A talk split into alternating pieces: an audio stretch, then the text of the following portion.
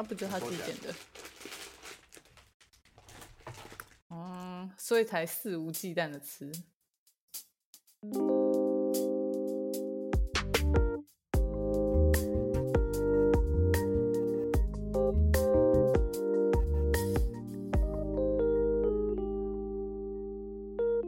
好，欢迎回到 Open News。上一集的的尾段发生一点意外，加上就是我们其实聊的内容也蛮久，刚好到了一个断点，所以我们把它分为上下集这样子。所以我们欢迎 Jessie 回到我们现场。Hello，我又回来了。哎、其实其实刚刚很屌，是因为我刚刚要接一个很烂的梗的时候，Jessie 的耳机自己不运作，拒绝听这个东西。我的耳强迫机就想说，到底在讲什么？太无聊。强迫终止，所以我们之后再开一集。我觉得很棒，刚好是在一个很好的断点。然后我觉得在下节部分，我们可以更着重在就是 Jessie 她说她在伦敦的生活，以及还有买房换房的经验。对，没好错。而且我看到她的一些小玻璃 point 的时候，我觉得非常的屌，一定要跟大家分享。好，来，那我们聊一下，就我们 就就是你平常就是嗯，怎样啦？笑成这样，我觉得我们是不是看看你想要从哪里开始讲啊？就是因为其实第一个房子你们要买的时候，当时你们考量有哪些点，然后以及你们一定是看了很多不同的房子嘛。毕竟你们是先，哎，你们应该是先从租房开始，所以租房可能也有一些经验以后，然后开始再去考虑买房。我觉得这这个过程可能都是呃一连串，然后以及到之后买了以后，因为其实不瞒大家，就是其实我在二零一八年底的时候有去呃伦敦找 JC，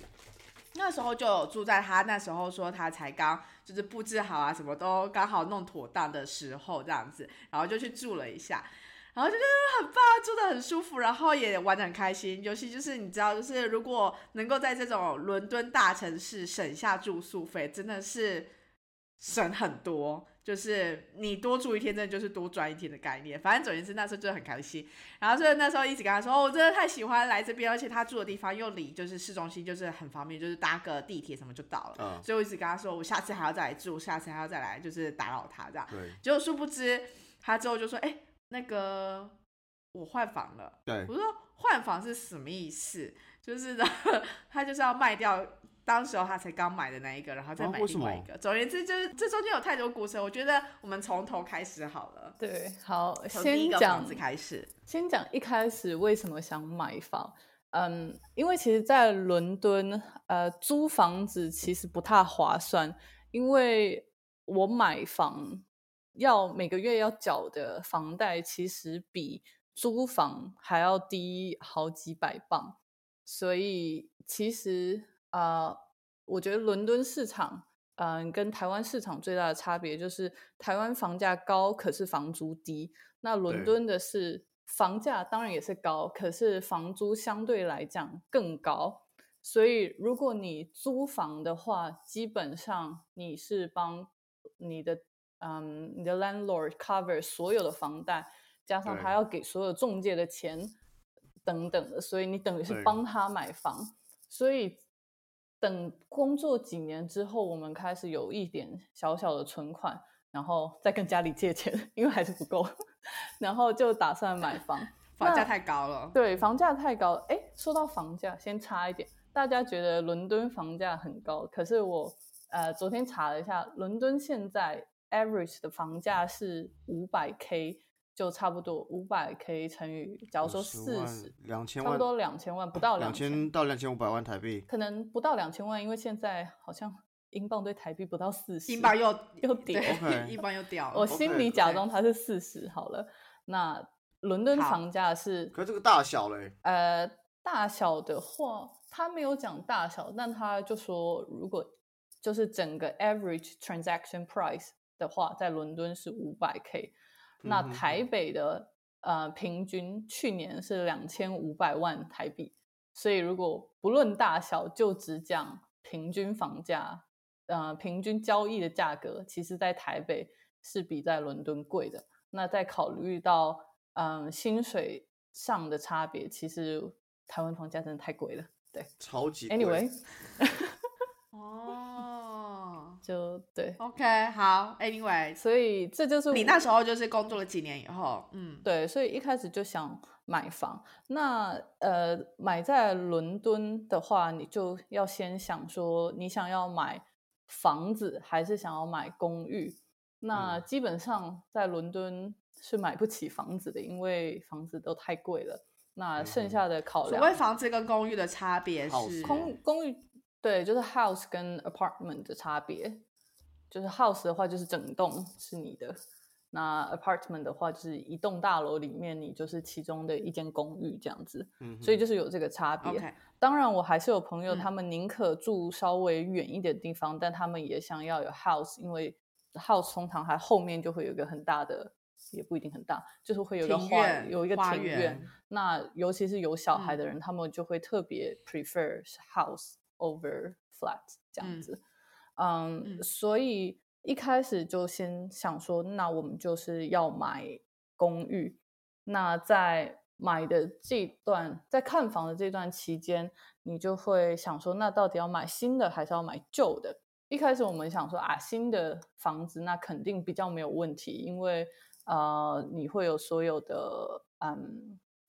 就是建商会有保证。那在伦敦这这边，他们会有一个特别的机构叫 NHB NHBC，那他们做的就是说，你一个建商可以稍微多付一点钱给这个独立的机构。那这个独立机构有点像是三第三方的保险或是认证的这个概念，就是它在你新房建立好的十年内，它会有提供一定程度的保障，这样子。嗯，所以我们那时候特别还找了有这样子保障的，嗯呃房子，想说建案，对这样子建案，想说哎，如果真的出了什么问题，那这个三方机构呢，它可能会呃介入，那跟我们跟建商谈说怎样的修缮之类的，嗯，所以后来就买了呃第一栋房，第一个公寓，它是一个新建案这样子。那住进去 没多久之后，就发现，哎，隔音好像不是特别的好。嗯，尤其我们的那个 master bedroom，刚好我们床头对到的地方，其实就是跟邻居隔的那面墙，所以等于说隔壁在干嘛，你可以听，可以听得到。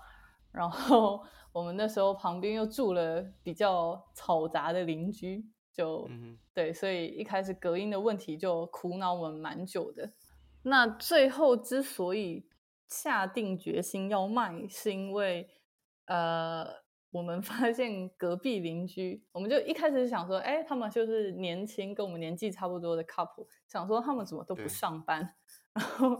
他们偶尔就会有一些 party 啊，然后 等一下你们怎么会知道人家有没有上班啊？因为我们感觉出来吧都在家呀，就是他们永远都是，嗯。就是穿的很随便，然后出去他们可能是不 work from home 的先驱者啊，maybe maybe 就是，反正我们那时候就觉得他没在上班，然后常常有 party，然后音乐很大声，然后贝斯都会传过来，因为你贝斯、就是他那个音响是放在地板，然后他那个音响很好，然后那个贝斯就是震到我们家地板这样子。嗯，对。啊，OK OK，然后后来就有一天，我老公他就说：“哎、我刚刚听到他们在阳台上讲话，然后嗯他们其实是有工作的，他们工作就是在兜售大麻。”以及其他不知道是什么样的毒品，anyway，反正就他们的他们是有工作的，邻好邻居哎，对啊，这以后 party 是不是不是？大家是 是可以听得到这么清楚、欸，因为他们就是他们在阳台在讲话是可以听得到那个女生在他们的阳台上讲交易。你说几克多少钱送哪里哦？OK，对，送过去。之类的，对，然后 OK OK OK，我们的那个阳台是就声音会传进来，然后我老公就听到 OK，对好，，羡慕哦。反正 是不是？我觉得 Jack 就非常适合这个房子，我觉得 Jack 蛮适合这个但但隔音不好不行，因为我其实我蛮不喜欢隔音不好的房子，就是对因为它隔音不好，除了隔壁之外，其实楼就你们上他们也很奇怪听得到啊。对，就是嗯，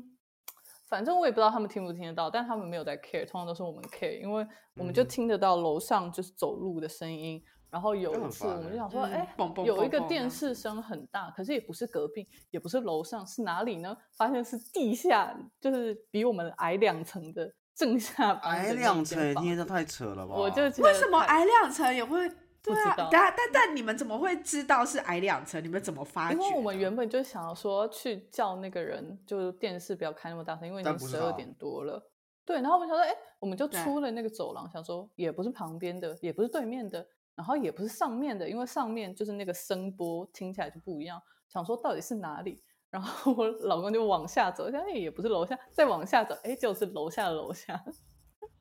就非常的神奇。天哪，反正就不知道为什么。隔音非常差。那一开始我们就想说，既然隔音差，呃，我们就去做隔音墙。我们先把跟邻居的那一面墙做了，就是加强的隔音，就又花了很多钱。加强完的隔一天，对，加强完刚好那天是礼拜六下午，然后我们就早上做好，我就很开心。我下午要去找朋友，然后我就走路去地铁站的那个路上，我老公就打来说，还是听得到隔壁的声音，然后我就崩溃了。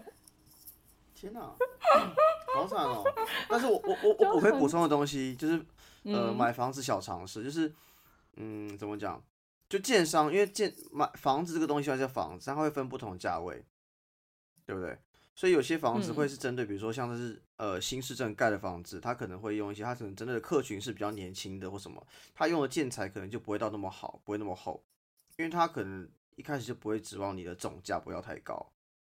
但我不知道你们那个是不是，只是说在台湾会很多人这样，就他可能建商一开始盖的目的不是要这个房子隔音超好、设备超好，而是说反正就是他们会分分不同价位，不用不同建材啦，所以才会产生不同样的使用体感。因为我也有住过类似像这样，就是隔两层还听得到声音的这种房子。对，就是确实他们会有些建商是专注于高比较高级的呃公寓的建设，但是那种就真的会非常贵，可能可以贵到就同一个大小可以贵到百分之三十到百分之四十，所以就等于是超出我们的预算之外。然后，因为我刚刚嗯。不是有提到说我们买的时候有这个 NHBC，就是这个三第三方机构，所以我们那时候一开始出问题的时候，我们其实是去找那个机构，呃，希望他们介入，但是最后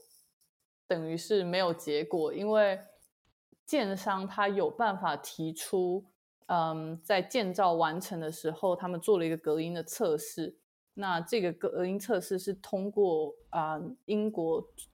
等于它法规最低的限制的啊、的门槛，所以等于说我们也没办法去跟他们啊。argue，、嗯，但是我们就后换言之，建商就是说，我们已经做到我们可以，我们已经尽到我们的义务了，对因为我们也有做过这些测试，然后这些测试已经符合了英国他们所定定的标准了，所以我们没有任何责任。那如果今天你有问题的话，那就是你自己要去想办法。对，而且因为我们那时候一开始 argue 是说，他可能一座公寓里面有好几百户，那他们做这些 test 其实是抽，他们是抽 sample，就是可能抽样每一楼做一个。那其实我们的房子是没有被抽到的，所以我们就就不知道说是不是其他的没有问题，但我们的有问题。但在法规上来嗯讲说，那就是建商已经他们是尽到站得住他们脚的责任。对，所以嗯那时候种种考虑之下，想说那只好长痛不如短痛，就是就决定要卖房子。所以其实我们是九月中搬进那个房子，那我们三月的时候就 决定要卖了，有够快。就那时候完全不到一年呢。就半年，我们那时候呃要卖的时嗯候，跟我爸爸说，呃，我们要卖房子，我爸爸就傻爆眼，想说到底发生什么事？想说你们才刚买，怎么又要买了？嗯，。对，而且我记得你家具那时候也用了好多时间，因为我记得那时候我去找你的时候，你才说哦，很多东西都是才刚差不多弄好这样子。嗯，对，所以一开始其实买房第一年 是有点折磨，因为等于说你刚买好，那你要卖了，那卖的时候就嗯也遇到问题，因为在英国法规规定，如果你是卖一个二手房子的话，你你有呃法律上的义务需要揭露过去、现在跟未来有什么问题，或是这个房子有可能有什么问题。所以等于说我们在卖的时候，我们就必须揭露说我们隔音不好，这件事情。啊，你就是然后这样子就会变得你在这个市场会很难卖。对，所以嗯，因为这这个揭露它还是一个法律文件上的揭露，所以通常它是呃，你有人来看房子什么时候，你当时不会跟他们讲，不然他们就不会下 offer 了。所以你是等于说，对嗯，这些看房这些程序都跑完，你在卖，然后在所有律师开始整理文件的时候，我们的律师会跟他们的律师说，我们有这个问题，那他们的律师才会决定说他们要不要跟他们的买家说，那说了之后是看是要怎么办这样子。所以其实那时候压力蛮大的，因为你前面看房已经浪费掉很大一段时间了。那你中间开始跑文件的时候，你就会有一个这个不确定性。你等于说你揭露之后，你不知道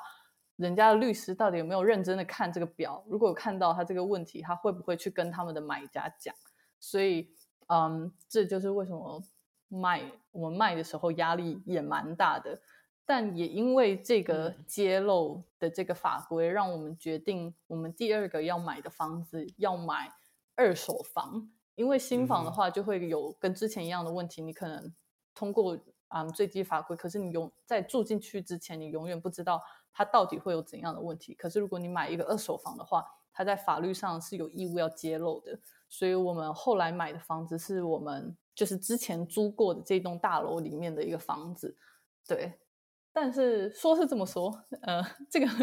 我们那时候在想，就那时候很想卖啊，就不想租那个房子，就想说到底怎么揭露比较好，我们就网络上 Google，然后就也是有看到有人说，呃，他住进去邻居有很大的问题，他们回头看了那份法律文件，那个卖方写说他们邻居非常的好，就是还是有这种乱写的，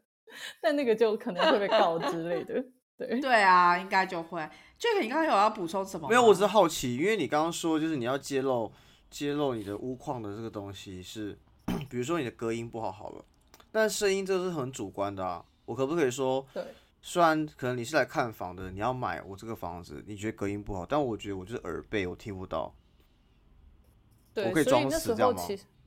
所以其实我们那时候写的时候是把它写的很中性的，我们就是说嗯，我们偶尔可以听到隔壁就是放大声音乐，或是楼上就是、就是如果他们小孩在跑的声音，可是嗯我们已经在我们跟隔壁的房子做了这个加强的墙，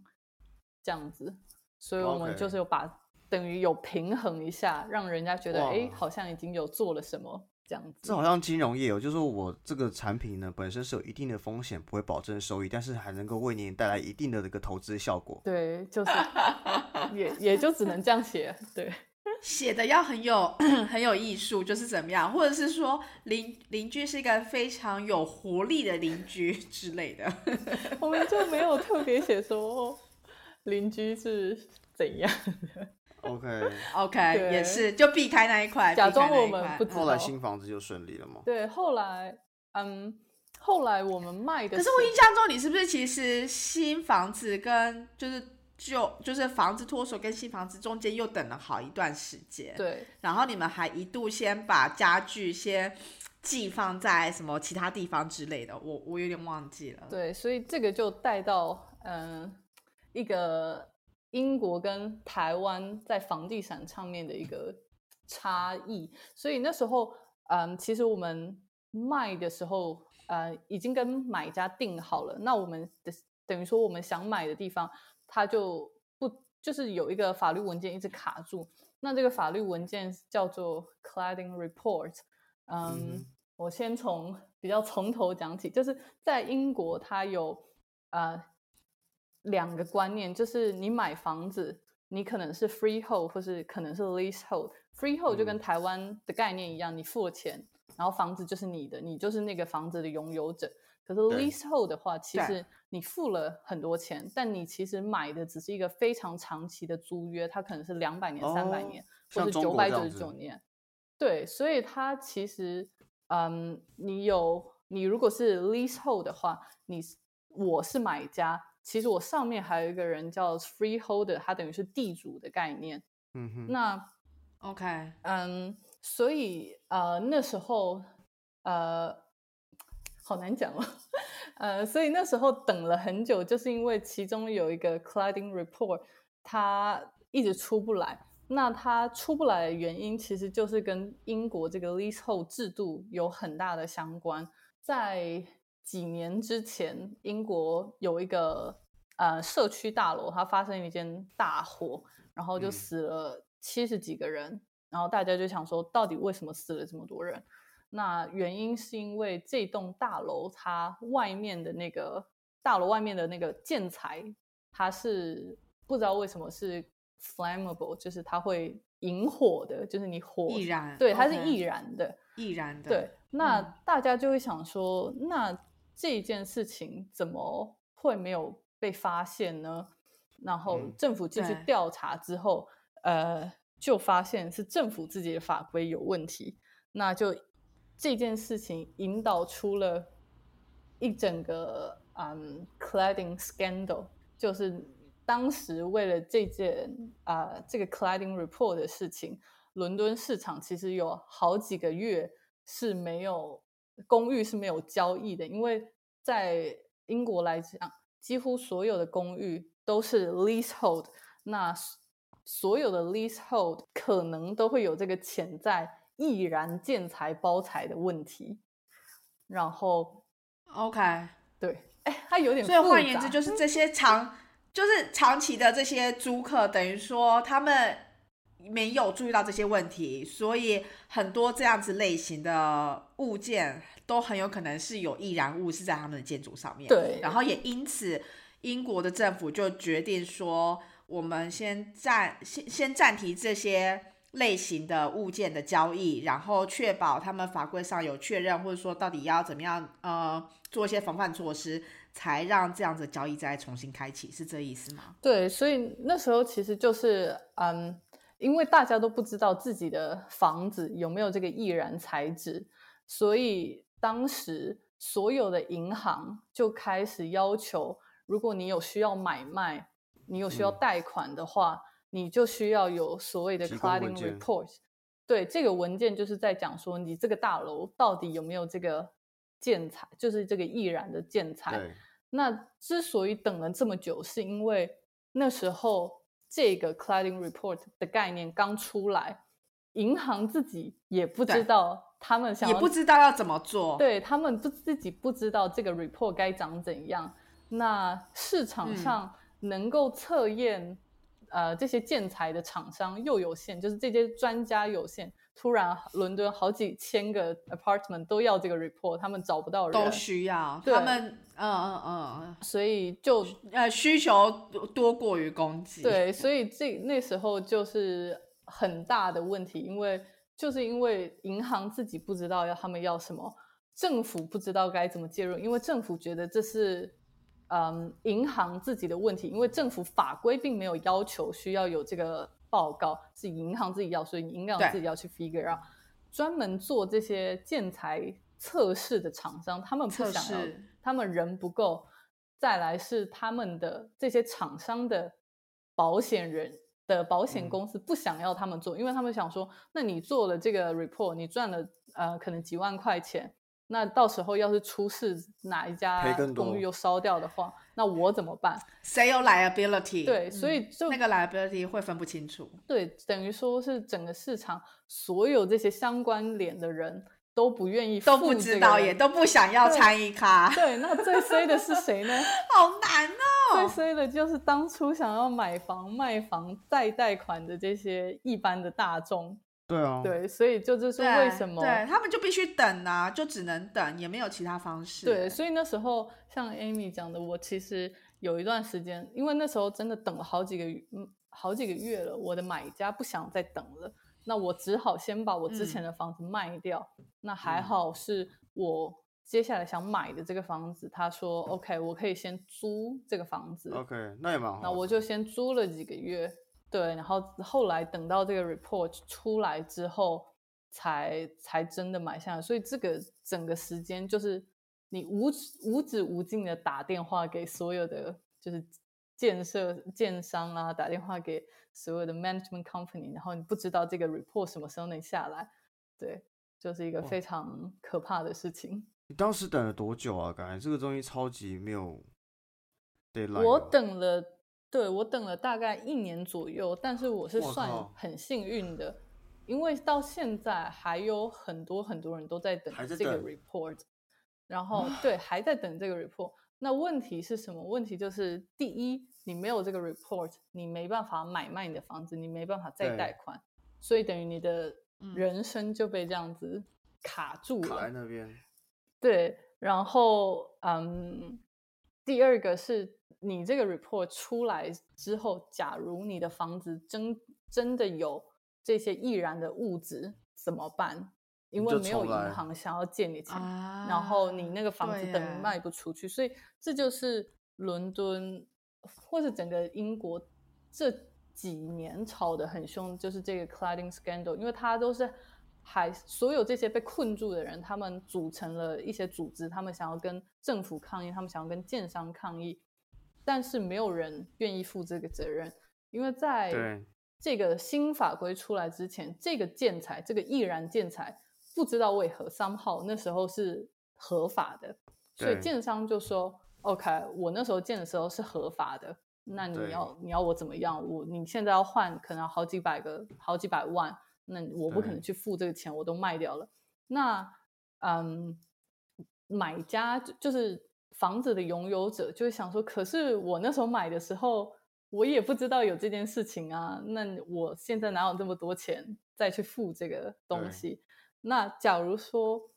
又有像刚刚讲这个 leasehold 的概念，我只是一个长期的租客，那我的地主他当然也不愿意这个付这个钱，因为他们可能每一年就赚你这个几万块钱台币的地租，那他们怎么可以付这个钱？他其实只是名义上有这个名字，可是他根本没有想要负任何责任，他只是有那个名义而已。，对，所以这就变成一个踢皮球的概念，到现在还是没有 sort out。是啊，对，然后可怕的是，啊假如你这个房子是有这个易燃材质的话，政府法规现在对规定你要 hire 一个人，就是很很就是很荒谬，你要 hire 一个人，二十四小时在你这个大楼巡逻。如果有、啊如果有失火的话，对，如果有失火的话，你就要叫，就是你是一个专门巡逻会不会有火灾发生的人，就是很荒谬。job description 对，就 screaming 真的，他就 and walking checking。对，然后很多人就说不用啊，可是我一般我就有火警，我有警铃嘛，那啊警铃可不可以？他对说不可以，如果那些 detection，就政府那时候之前就是那栋大楼被烧掉，死了那么多人，他们被骂怕，他们就说你警铃不行，你一定要找一个人。那我们就说，那很多大楼原本就有那个收包裹，他们做可不可以？他们说不行不行，你要这个这个要是专职巡逻的人，他有个专门的，这样很奇怪，等于是找一个人踢皮球啊，因为就是他们怕可能，哎重点是是人也不可靠吧？重点是发生 前几个月就发生了，他们都请了这个人。那那个人，因为平常绝对你不会想说你的大楼要失火，一定是在那边玩手机什么的。对啊然，后那个大楼就失火了，然后那个那个人还是没有叫，所以就 就是一个很荒谬的概念，就是哦天啊，各方都想要规避。责任，然后最后嗯可怜的嗯就是一般的民众花了很多钱，因为我看到的是那时候在因为 cladding report 卡住而买不了下一个房子，我那时候还特别去参加一个市政府的他们的类似。呃，他们想要倾听大众的声音，然后就很多人就参加，就描述他们的故事。我就听到有一个人讲说，他们现在每个月为了多请这个人，因为你要二十四小时一就是七天都要，那等于至少要两班或三班制，他一个月要多付好几百磅，就为了这个 Waking Watch 的这个人，他们就是成为 Waking Watch 的这个人，加上他原本嗯，他固定房贷固定利率的那个期限到了。那通常你期限到了，你就是在跟银行延展嘛，但他现在延展不了了，呃，那等于他的利率就直接往上跳，可能跳了百分之二或百分之三，那等于他对整个贷款又再加了好几百万，他每年每个月就是多付了好几呃好几千镑，就为了这件事情。对，然后大家都每你每听到其他人故事，就会想说，那我好像还好，哎，就是在比惨的，是一个比较的概念。对，这就是一个非常荒谬的事情。那直到现在，这件事情好像还是没有被完全的处理，因为要重新把大楼这些建材拆掉再合起来，真的花太多钱了。政府他没有预算，建商不想要，那一般大众就是没有钱，所以很多人就是就是目前还是对无解，对。哦天哪，就很很悲惨的故事。然后那时候还看到新闻说。有个律师，他原本是职业律师，因为这些所有额外的花费，他真的付不出来。那在英国，如果你 declare bankruptcy，就你说你破产的话，他的律师执照就会被撤销。所以他现在就面临这个，就是也付不出钱，这很惨哎，就很然后执照又要被吊销，对，就一切好像都不知道是谁的错，那全部串联起来。你造成一些无辜大众，他们整个生活就走掉了，就毁灭了，就真的很可怜。真的不是有土是有财，你可能有土，最后是没财。真的，对，很可怕吧？等一下，所以你真的，而且突然间变得好沉重，到说不出话。对，那你的房子是什么时候就把它就是？就是确确定了，嗯，就是那时候，就是你们是先租嘛，对，我们先租，租完以后，租了大概七八个月之后，我们就有一天突然那个中介就说，哎，拿到这个 report，因为我们那时候已经等到，就是你知道，算了，我们就已经放弃这个念头，然后就有一天收到 email，说，哎，这个 report 来了，我们就 report 来了，嗯嗯，对，然后才买下来的，所以我们算是幸运的一群。但我还好奇一个点呢，因为就是听起来就是你们这个交易会。pending 非常久，会不会很多人就是因为 pending 这样，你最后本来要的交易也因为等文件就没有，或甚至是价格调整的方，本来的屋主也想要换一个价格这样子。对，非常非常多交易就是为了这个 fall through。然后，因为我刚刚提到伦敦大部分的公寓都是 leasehold，所以你可以看到就是嗯整个。公寓市场停摆，那你的价钱就开始下来。那很多大楼它因为等不到这个 reports，然后它就没办法卖给有需要贷款的买家，所以它都会直接在文件上面刊，就是广告上面刊登说 cash buyer only，然后那个价钱就会打得非常低，这样子。对，哇塞，就是看一个伦敦非常。或者英国非常特别的一个现象，就是因为这个 leasehold 的 system。那那但是政府有想要改变这个 system 吗？还是他们不能改变吗？没有，因为你要你要把关啊，不然你万一下一个机制出问题的话，你更无法去诉往前追溯责任。对，因为他嗯，他们其实在二零零几年年初的时候就已经有讨论过要。修法就是要把这个 leasehold system 废除，或是要嗯把它的就是制度加以改革，让一开始都是没有什么人在关心，直到一七年这个大火事件发生，然后 cladding scandal 开始之后，才会才有更多这个议题才又在被注意，对议题才又在被注意，然后才有更多的人觉得。哎，这个 leasehold system 是不是真的跟现今社会已经不符合了？因为最一开始这个 leasehold system 之所以会有的原因是，你早在中古时期，对，庄园制那种对，这是中古，对，就是庄园制。那时候你是农奴的话，你跟你的地主租一段时间，那你啊要看是要给他地租啊，还是你提供他服务或是食物？那这个制度一直被延续到。嗯，一九可能二十世纪初，就是战前战后那时，呃，那时候，那因为已经越来越少这种庄庄园农奴的制度，那大家就会想说要拥有自己的嗯房子，所以政府那时候也推出了一系列的改革措施。那原先的地主就想说，哎，这样子我就赚不了钱了啊，所以他们开始把这个。原先的这个地租租期拉长，因为你一开始租给农奴的时候，你可能就说啊五年十年就这样子，然后他们在政府开始在二十世纪初改革的时候，他就想说，那我为了要收更多租金，我把这个租期拉长，拉长到一百年、两百年，或是更长的五百年之类的。所以，嗯，嗯他们就为了赚钱，然后把租期拉长，那就去成把这个制度变成这样子，对成为现在的这样的一个 leasehold。对就是一个很奇怪的概念，因为你就想说，你把你毕生的积蓄就去买了一个房子，为什么你还要每年付一个地租给地主？因为像我的话，我每年大概要付哎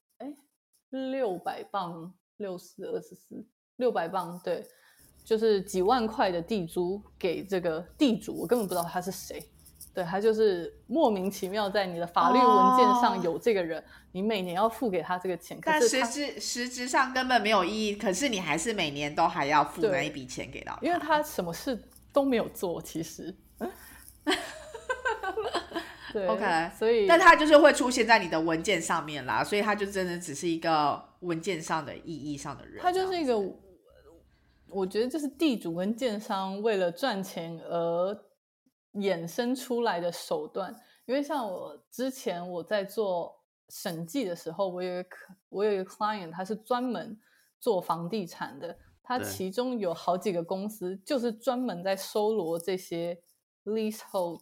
的的的合约，所以这个公司真的一年什么事都不用做，他们就只要请一个 accounting firm 或有一个 ops，然后在那边帮他们收钱，那他们就每年有好几百万的入账，他们根本什么事都不用做，对，就很很荒谬的一个跟黑道收地租一样的概念。，对，所以他们现在改革就是希望说把整个这个 leasehold 的制度都弄掉，或是说你以后有新的合约，你每年最多你就收一磅，就是他们就对想说把这个地租压到几乎没有，象征性的一个地租这样子。把它变减减到很低，然后让它没有任何的那个，让他们觉得说没有太多获利的空间，嗯然后让这个制度慢慢的废掉。可是我觉得很难啦，因为这些人他们既得利益者，他每天根本就不需要做任何事情，每个月这个就是他们的固定收入、哎，他们就是超爽。躺着赚的意思，真的躺着赚，是跟天啊，堂一样。是啊，对对，就对啊，所以我觉得很难啦，因为只要一旦涉及到这些既得利益者，要他们就是让出，就是试出这些利益，我觉得非常的困难。嗯，但是他嗯，政府现在已经有啊、说，以后你这些地租，因为它通常这个地租在合约里面都会有个增幅，看是你要跟着每年的通膨增加，对，或是你每几年可以 double 一次这样子。但嗯所以政府现在已经有管制说，你不可以有这个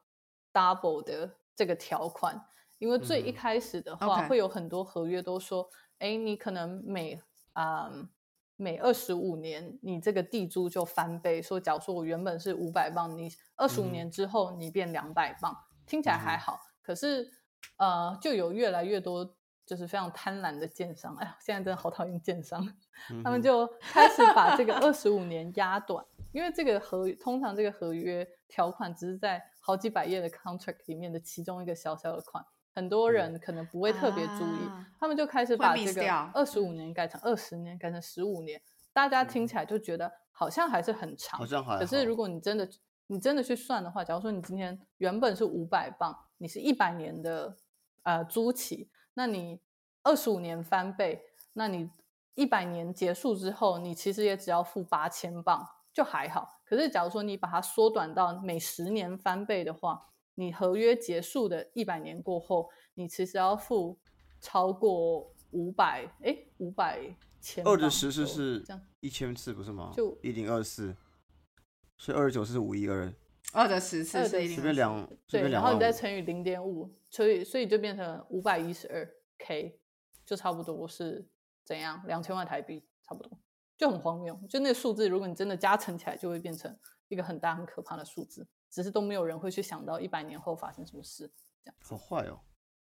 对，就是非常的哦非常的过分。，OK，好，这就是一个、哦，哎、我觉得这真的是。对，而且我没有想到，就是 原来他是这个机制也是有有这样的背景之下，然后让它一直延续下去，然后也因为那一场大火，然后再导致就是现在的这些讨论发生，不然大家应该就持续就是这些地主应该都还是可以持续的，就是拿非常优渥的，对，这叫什么固定收入？对对啊，然后就会有一些地主现在就装好人，就出来说什么，哎，我们。了解政府想改革的意愿，所以我们主动把我们的地租缩短，呃，缩减了几个 percent，然后根本就少到不行，然后在那边大发新闻稿。对，因为他们更怕的事情是最后是完全没地主可以收，他宁愿先出来说，哎，先扣一点点什么之类的。对啊，对，就是没错，就是小让步，意思意思意思意思的让步这样子。没错，对。哎，可是我不知道，因为我。我听刚这个制度，我会想到台湾另外一个另外一个模式，就是说，因为你们知道台湾会分呃土地所有权跟建物所有权去卖嘛，对不对？你去做个移转，比如说我去买房子，我是买到土地所有权跟建物所有权去买，比如说我买一个公寓好了，这个地上盖的五楼，所以我是买这个公寓的第五楼跟我土地的五分之一，但是我知道的事情是，其实以前因为以前就是。土地登记制度有一些问题，所以当初很多人以前是可以土地跟建物分开卖的，所以有的人可能是买到了房子，但没有土地所有权。所以据我所知啊，据我所知，根据传闻，永康街那边很多的房子都是只有，呃，尤其是老房子，就是永康街中中间那一条最贵的那个商圈店面，都是只有。呃，都是土地所有权跟建物分开的，你买只能买上面的建物所有权，所以那边有一个地主，他就是有这些土地所有权，他专门是每天那边收租金，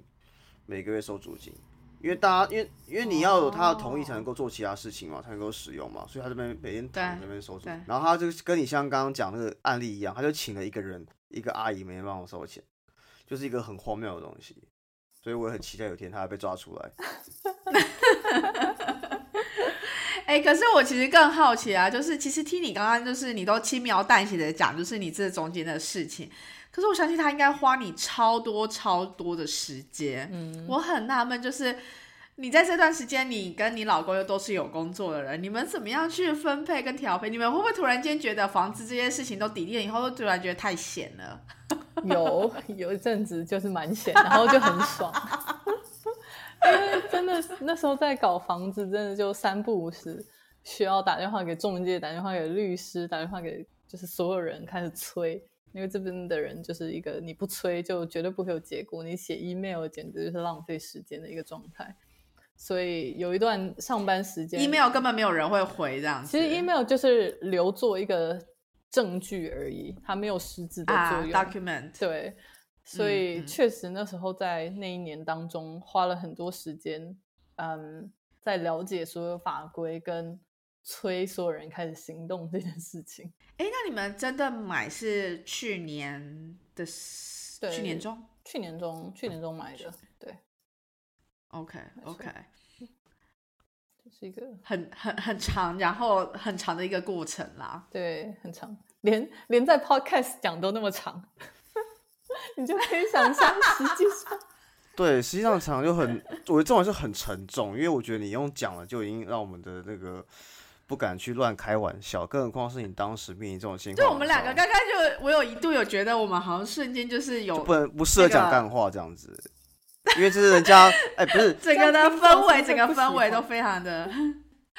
除了大家喜欢预防这件事，我觉得还有一个很有趣的是。这个真的不是我们之前有听过，因为其实之前也有呃也有来宾分享他买房子的过程，只是他买的房子那时候可能没有这个问题的出现，或者是他没有刚好没有遇到，所以其实，在每个时间点你会遇到的事情都很不一样。所以今天的分享也是比我们预期的还要多，就是觉得说，哎，这真的不是我们原本想说会听到内容，但我觉得是一个非常值得跟大家分享，就是不管是在买房卖房的时候，我们都可以去注意的，尤其是在一个。自己不熟悉的环境，然后尤其你这些法规啊，这些都是跟着调整。千万不要觉得可以省律师费什么这些赚到，有时候你省了一点钱，但你亏了更大的钱。对，真的相信专业。然后，哎，我觉得还有一个，就是接近我们尾声的时候，我也是想要了解一下，就是其实你这样在英国也已经几年啦。八年。八年、七年多八年，对。那你觉得你在伦敦，就是从一开始一开始在 Birmingham 吗？嗯，我其实是在 Coventry，Birmingham 是离 Coventry 最近的大城市。啊，OK OK OK，就是在这几个不同的地方，然后一直到现在到伦敦，你觉得自己有什么转变？我觉得，或是你觉得自己成长最多的地方对，在海外这么多年，我觉得成长最多的就是你要懂得独立，懂得为自己的权益发声。因为在台湾的时候，可能假如说我像我买房的这个经验，可能在台湾你会有很多长辈或者你爸妈可能知道哪些朋友有办法帮你，但在伦敦你就是必须自己一个人去处理嗯所有的事情。所以我觉得，嗯在这边待了这么多年，最大的成长就是我懂得要怎么吸收这些所有的知识，并理有条理的为自己发声。因为这边的人，again，就是你不去骂他，你不去跟他讲很多论点，他是不会理你的。嗯哼，那你觉得在跟他们沟通上面，你有觉得怎么样最能够引起他们的注意吗？或者说最能够有让他们就是行动起来？有效对沟通就是打电话，然后非常的凶，就是你好像要吵起来一样，OK，是最有效。因为我他们是怕坏人，他们就是怕坏人，真的就是怕坏人。因为一开始我就是都很温和，我就想说，对有礼貌的跟他们讲，是不是有礼貌的人，人家会比较喜欢。就发现对他们会，嗯他们会也会很有礼貌的回答你。接下来就是一个礼拜不接电话，不回 email，任何的事情，所以一切都是要变成，就是有时候其实我自己很不喜欢那样，但是你就要变成非常的 pushy，你就等于对。说你跟他讲一个电话，你在场你就要把那个答案给弄到。他常常会说，我等一下去跟谁 check 一下，你就要哦说。那就话术嘛你现在去 check，对我我就说我在电话上面等，你现在去跟他直接说，对，就是你变成啊要把所有的事情都在当下解决，这样子，嗯哼，因为不晓得他下一次接电话是什么时候了，所以能够确定的就是在当下马上把它解决掉。真的就是这样子。那你有没有觉得，其实这个多少在工作场合上，可能也稍微需要用一点这样子类似的技巧？对，在工作场合还是因为有些 有些同事，我觉得他们也是，尤其我遇到几个就是英文会说的六六叫的人，然后就是，但是他们很会说很漂亮的话哦，然后都会觉得让你觉得说一切事情都会没有问题，然后结果时间到了就全部都出问题了。对，就是这样。在工作上面，我还是需要学习，因为我还是，我就是觉得有时候同事，嗯，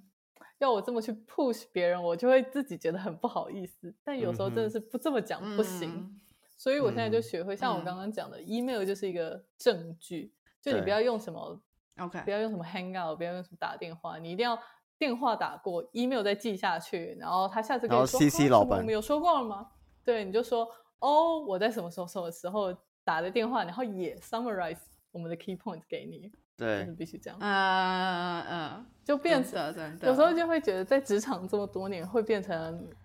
要学着保护自己，真的，因为你就会有在有些场合，当人家你口说无凭的时候，变成你没有一个很好的利基点去争取，所以、嗯对，嗯，凡事都要为自己留个后路。真的，大家学会保护自己。我觉得这是一个非常好，这是非常好的一个一个感想跟分享，一定要记得为自己留后路。然后呢，有时候做一些措施，真的是为了防备未来争执的时候可以使用的东西。对你有时候会觉得，这样听起来感觉好小人哦。不是吧？就保护自己啊，因为遇到太多坏人了。你在外面混，你怎么知道人好家怎么样有一样？点，真的，真的不是每个人都是好人，而且有时候有的人可能不是有嗯心的，但他真的就不记得，但你就真的讲过，你就对必须提醒他，就是无心之过，可是还还是有过没。错。嗯，好啦，那最后 Jack，你还有想什么想要问的吗没？有，我觉得我比较期待的是等 Jessie 半年之后再回来分享他这半年新工作的一些新的想法，或是他有没有想要再换新的工作。对，可能我半年回来，前提是前提是半年后 OK News 还因为我们刚刚不答应他多做五十集了吗？不然你们就中间可以停一下，然后在五半年后再回来，再开一集。重新回来的。好啦，谢谢今天 Jessie 就是跟我们分享很多，就是从工作转职，然后一直到就是找房换房的这些经验。我觉得如果呃听众是在已经是在伦敦或英国生活的人，可能就很有共鸣。那如果不是的话，可能也可以当做一个就是经验，然后了解一下当地的生活。如果未来有兴趣想要就是到欧洲或是到英国发展的话，都是一个很好的一个建议给到大家。那今天我们的节目就录到这里，谢谢 Jessie，然后也希望大家喜欢呐、谢谢，谢谢大家，拜拜。拜拜